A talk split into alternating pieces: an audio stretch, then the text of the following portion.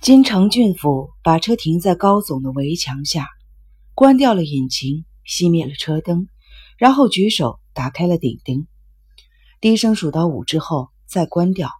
只有大门四周隐约见光，周遭笼罩在漆黑的幽冥中。右手边是杂树林，在过去的黑影好像是某间工厂，耸立在泛着星光的夜空中。过了一会儿。后面的车窗被敲响，大山连忙扭过脖子一看，一张白脸模糊地浮现在黑暗之中，是明星美希。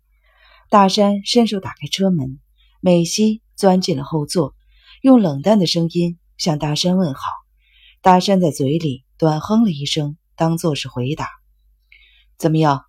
请问里边的情况如何？金城问着美希。语气还是一样的客气。就我所见，风明星夜的野本、木谷、宫内三个人都在里面，没有人进出吗？宫内晚间开车出去过一次，大约在一个小时之前回来。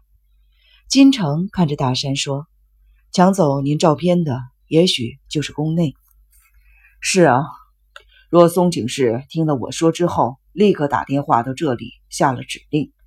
宫内接获命令之后，就飞奔而去，情况极有可能就是这个样子的。大山说完，瞥了美希一眼。两人这番对话，美希应该听不懂。他以为美希一定会迫不及待地打听究竟，没想到他猜错了。美希不发一语。大山期待落空，没趣地摸摸鼻子，认为他一定是在金城面前故作乖巧。这时传来了车子的引擎声，他们看到若松警示来时搭的那辆出租车驶出了大门。尾灯远去后，金城看着美希问道：“其他还有什么动静吗？”宫内回来之后还不到十分钟，有个人就开着同一辆车离开了。我只是凭着门灯的光线一瞥，不是很确定。开车的好像是个护士，最起码不是风明星业的人。有谁坐在后座上吗？没有，就是护士一个人。大山插嘴说：“我不相信一个护士会在深夜里自己开车出去兜风。你不会是看漏了吧？如果有人贴在车顶上，那我或许的确是看漏了。”美希的回答令大山勃然大怒，正想回嘴，金城却插进来打圆场：“民警。”其实今晚大山警部部差一点就能拿到闵俊三交给风尘女子保管的机密照片了，可惜半路杀出来人抢走了照片。机密照片啊！我想起来了，仓木警部说过，风明星夜正在拼命找东西。新谷昨天也提到了照片的事情，说不定就是那个照片呢。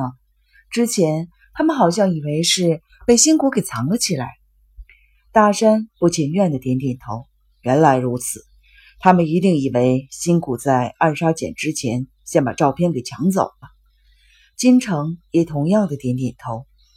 既然从简的遗物和住处没有找到照片，对方当然会这么推断。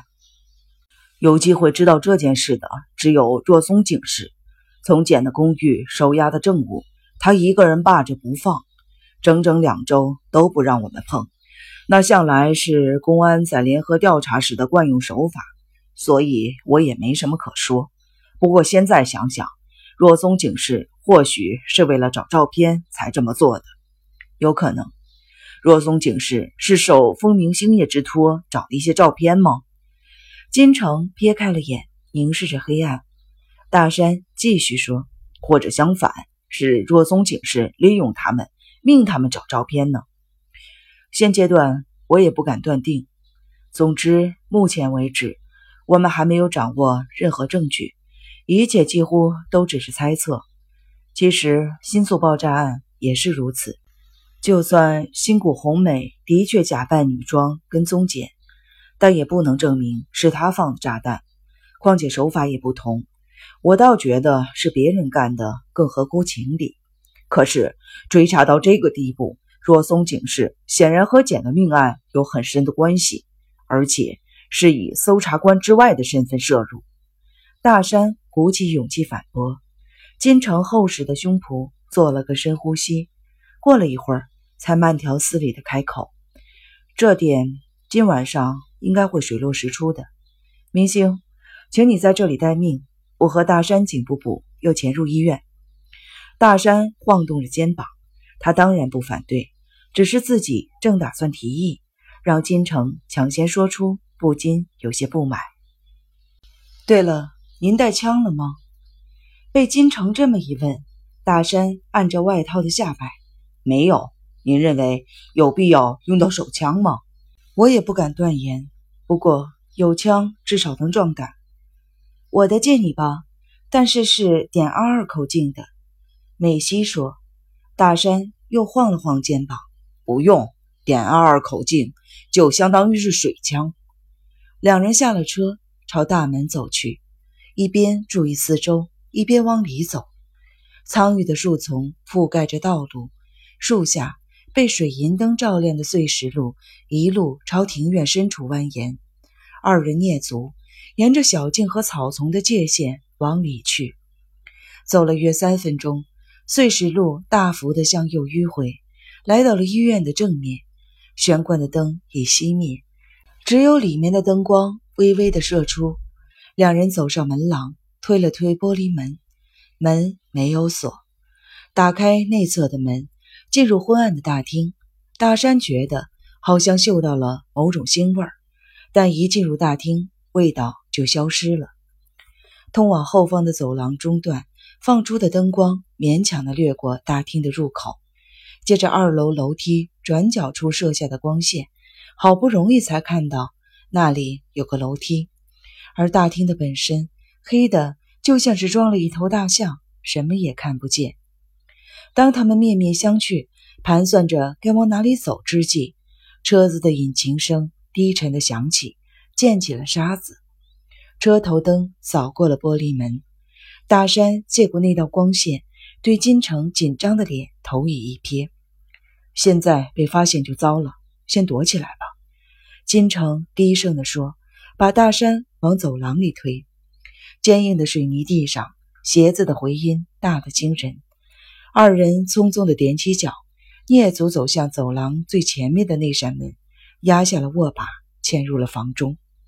一片漆黑，一股混合了油与霉味的气味扑鼻而来。把门关上，只留下一厘米的缝隙，两人的脑袋上下交叠。从缝隙向外窥视，玄关门似乎被打开了，急促的脚步声在大厅里回响。